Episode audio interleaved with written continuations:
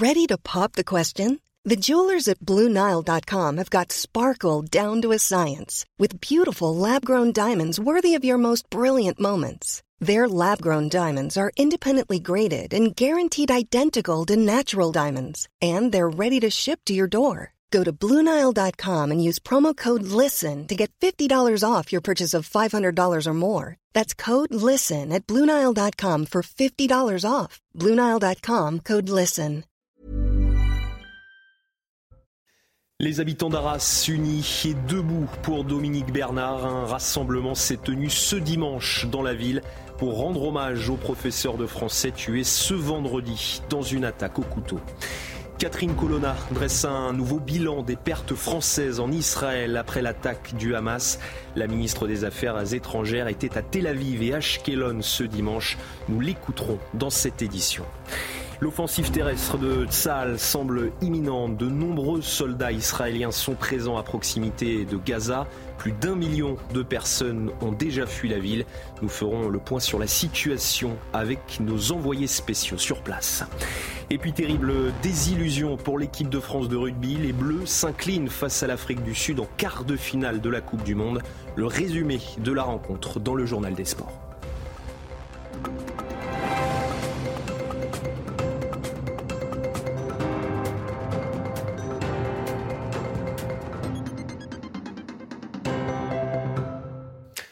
Bonsoir à tous et très heureux de vous retrouver sur CNews pour l'édition de la nuit. C'était une journée d'hommage ce dimanche à Arras. Plus de 5000 personnes se sont réunies en mémoire de Dominique Bernard.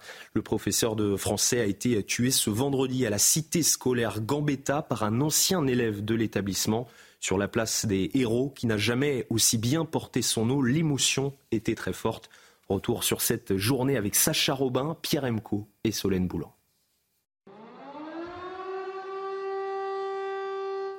Sur cette place d'Arras, les sirènes de la ville retentissent à la mémoire de Dominique Bernard.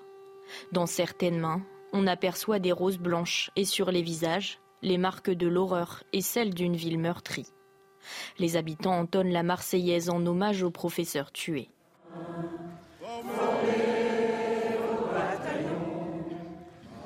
Au pied de l'hôtel de ville, les fleurs s'accumulent en dessous de cette plaque commémorative installée à la suite des attentats du 13 novembre 2015. Des anonymes et des proches de l'enseignant sont venus se recueillir. Dans la foule, le mot liberté est sur toutes les lèvres, notamment chez les enseignants, déjà affectés par l'assassinat de Samuel Paty il y a trois ans. Il y a quand même une mission qui est importante et je pense que là, on peut dire que les professeurs qui sont là en poste ont vraiment une énorme vocation.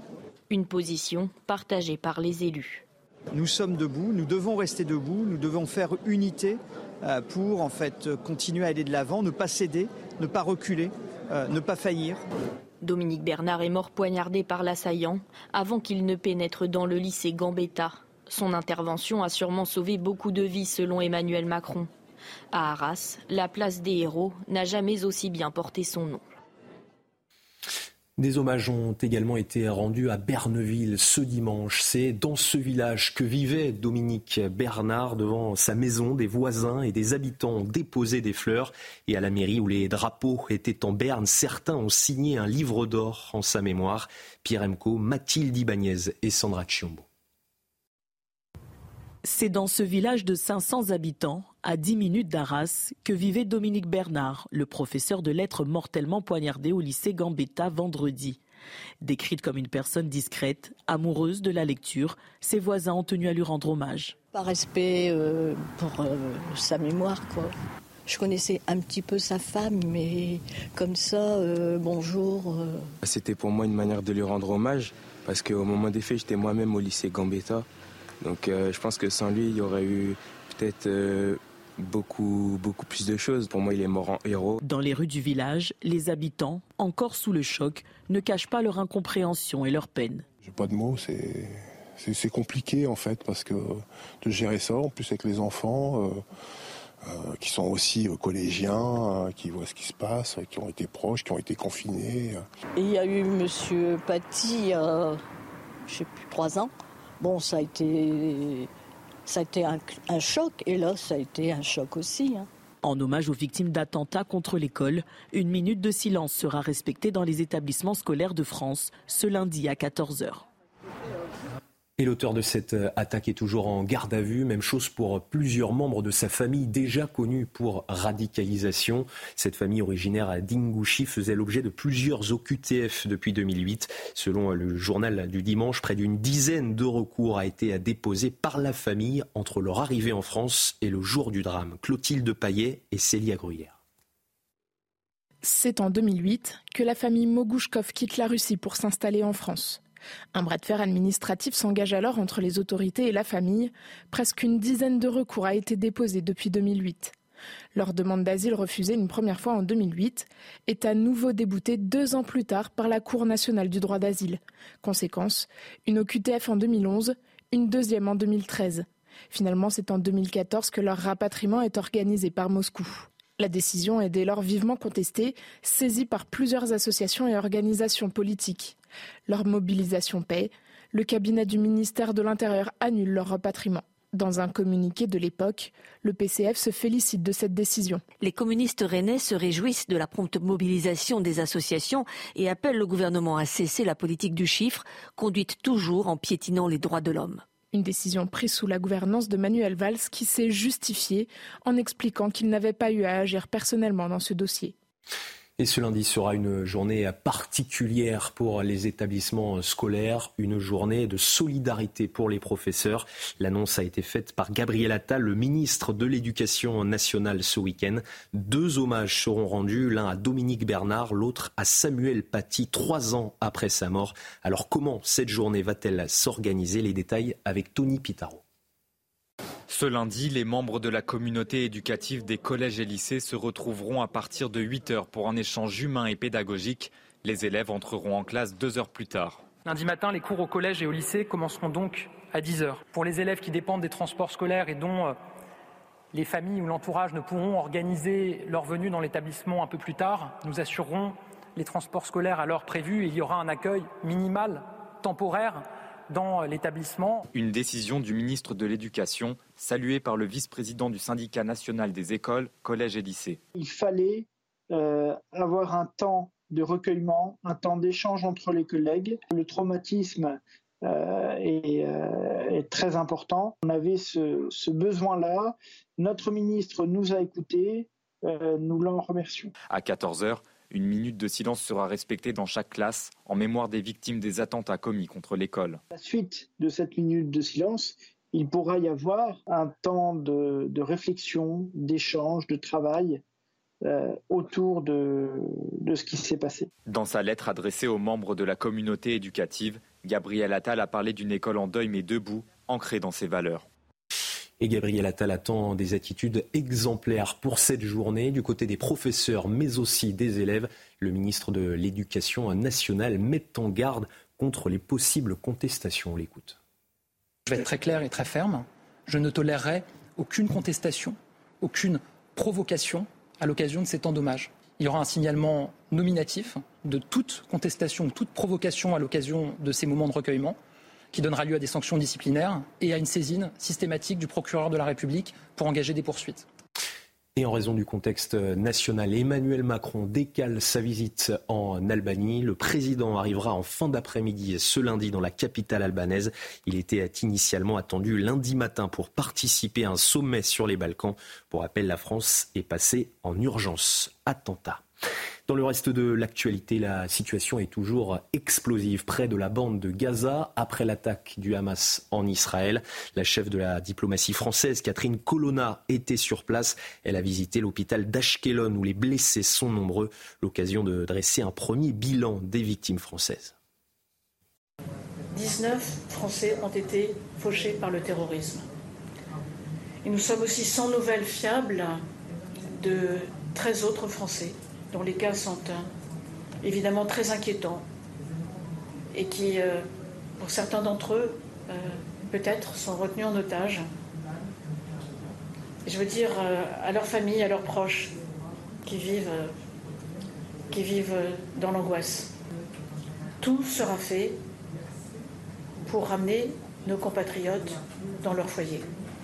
La France n'abandonne aucun de ses enfants. Et désormais, l'offensive terrestre de Tsahal semble imminente. Près de la bande de Gaza, de nombreux soldats israéliens sont présents. On va faire le point sur la situation sur place avec nos envoyés spéciaux Antoine Estève et Fabrice Elsner. Et peut-être une lueur d'espoir pour les Israéliens en ce début de semaine avec des diplomates américains qui l'affirment du côté de Tel Aviv. Des pourparlers seraient en cours avec un pays tiers pour libérer les femmes et les enfants retenus en otage du côté de Gaza. Pendant ce temps-là, sur le terrain, l'offensive militaire au sol n'a toujours pas commencé. On a observé pourtant de nouveaux préparatifs dans les zones frontalières. Deux bataillons de blindés sont arrivés au sud d'Ashkelon. Des troupes au sol, aussi des forces spéciales sur toutes les routes autour du poste frontière d'Erez. Deux navires de guerre en Méditerranée stationnent en face de la bande de Gaza. Et pour ce début de semaine, on parle aussi de navires de guerre venus de France, de Grande-Bretagne ou encore des États-Unis. Des drones d'observation ont été observés dans le ciel de Gaza. La ville de Sderot a été en grande partie évacuée. Euh, bref, la plupart des soldats dans les camps provisoires installés dans la région nous affirment tous qu'ils ne comprennent pas ce qui se passe politiquement pourquoi un ordre n'est pas donné euh, du côté de Jérusalem? Ils commencent à douter de l'existence même d'un plan de conquête de Gaza au sol. Les autorités martèlent pourtant à Jérusalem que tout le monde est prêt pour une opération d'envergure dans la bande de Gaza.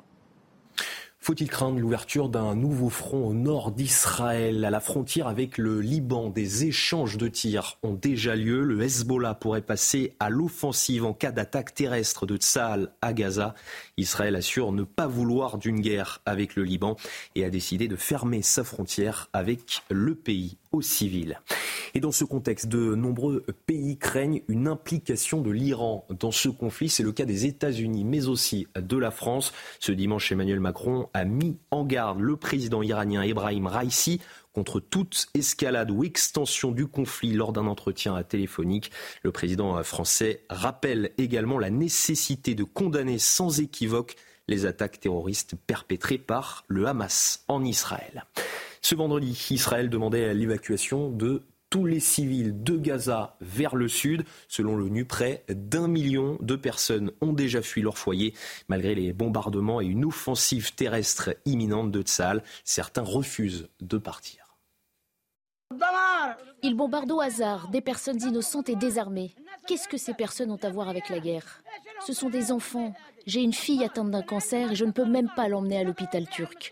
Seul Dieu est conscient de notre situation. Nous mendions un morceau de pain. Où irai-je Et laisserai-je mon pays, ma maison et mes enfants? Où dois-je aller?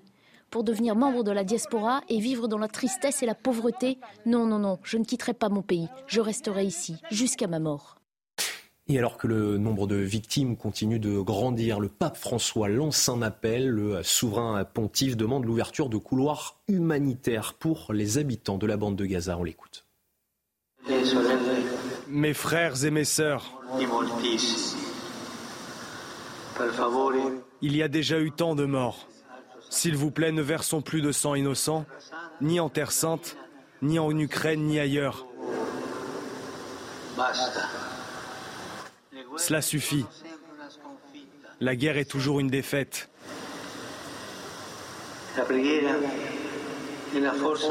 La prière est la force douce et sacrée à opposer à la force diabolique de la haine, du terrorisme et de la guerre.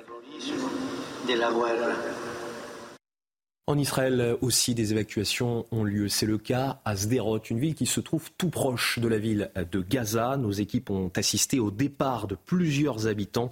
Un reportage de Stéphanie Rouquier, Charles Baget et Viviane Hervier. Ils ont pris l'essentiel dans leurs valises, les enfants dans les bras.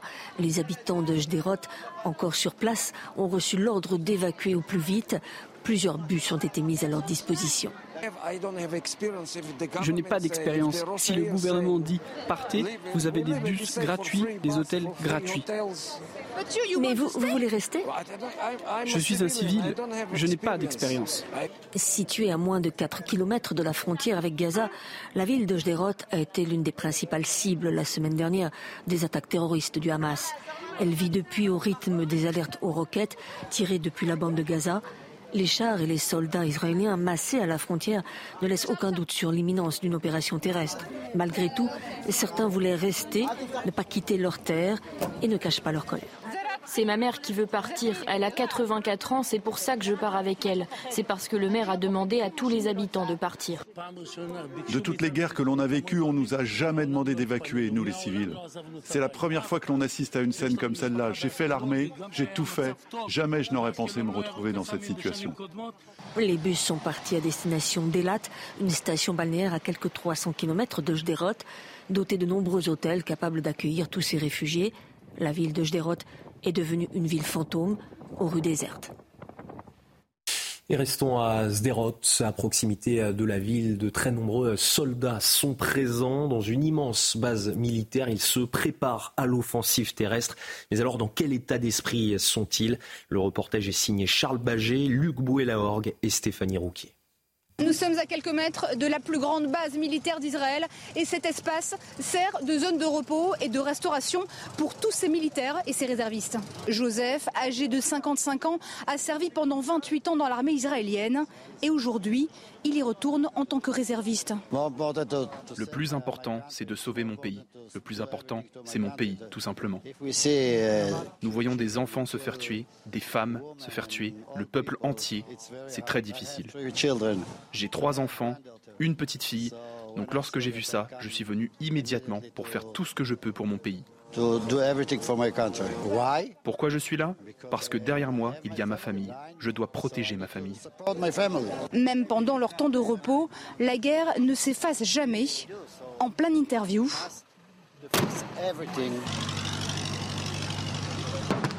deux roquettes viennent d'être interceptées par le dôme de fer juste au-dessus de leur tête. Cet autre réserviste, Jonathan, informaticien de profession, vient tout juste d'arriver pour rejoindre les rangs. J'ai peur, bien sûr. Mais je suis content de faire le travail qu'on me demande. J'ai confiance en Dieu. Le bon Dieu est avec moi, c'est lui qui me... Moi je fais ce que j'ai à faire et euh, il fait, le, il fait le reste. Des bataillons unis et déterminés à servir leur pays qui attendent désormais la grande opération terrestre. Dans un instant, le journal des sports. L'équipe de France ne sera pas championne du monde de rugby. Les Bleus ont été éliminés par l'Afrique du Sud aux portes des demi-finales ce dimanche soir. Les hommes de Fabien Galtier se sont inclinés 29 à 28 face aux tenants du titre dans un match disputé de bout en bout. Résumé de la rencontre avec Sylvain Michel. Le choc promettait d'être brutal. Les Bleus prêts à relever le défi physique imposé par les box. Les hommes de Galtier survoltés en début de match, à peine 3 minutes, Cyril Bay, aplète. Les Français dominateurs, mais pas souverains, et rejoint, Kurt Liarense récupère le cuir à 30 mètres, 7 partout après transformation. Le réalisme sud-africain frappe encore à la 18e minute. Les Français mis sous pression sur les ballons hauts. En deux temps, Dali donne pour la première fois l'avantage aux Springboks 12 à 7.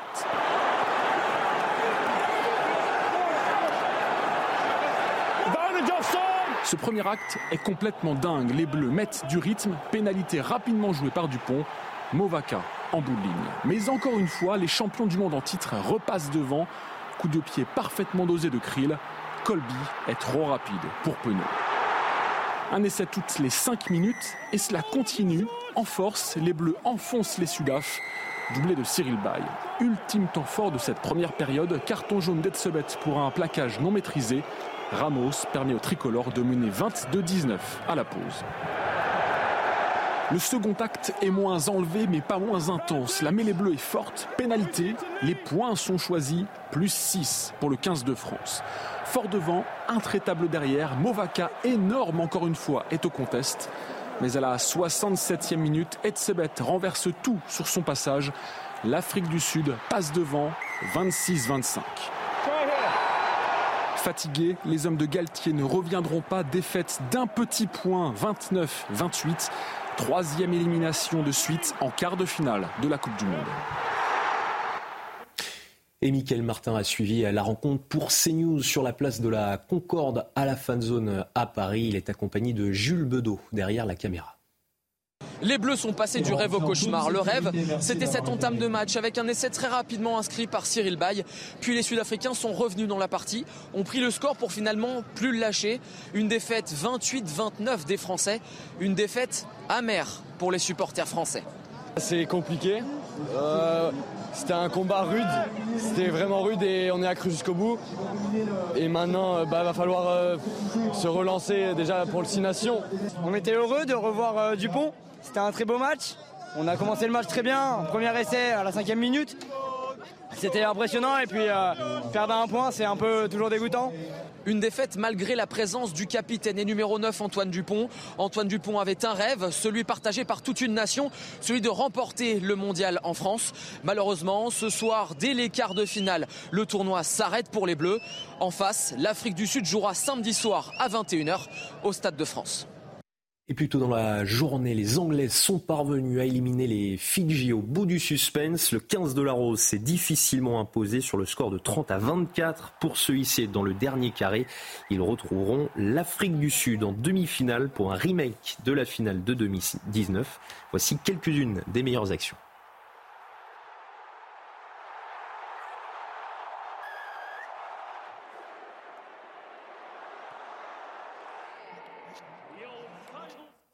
Voilà pour ces euh, belles images. Et on termine ce journal des sports avec de la moto GP et la victoire de Francesco euh, Bagnaia en Indonésie. Parti depuis la 13e position, l'Italien s'est imposé devant Maverick Vignales et Fabio Quartararo. Le Français signe son troisième podium de la saison. Nouveau euh, leader du championnat du monde après sa victoire en course sprint ce samedi. Jorge Martin a chuté lors du 13e tour. Francesco Bagnaia reprend ainsi la tête du classement à 5 grands prix de la fin de la saison. C'est la fin de ce journal. Dans un instant, une nouvelle édition. Nous reviendrons notamment sur la journée d'hommage à Arras ce dimanche en mémoire de Dominique Bernard, tué ce vendredi à la cité scolaire Gambetta. Retrouvez tous nos programmes et plus sur cnews.fr.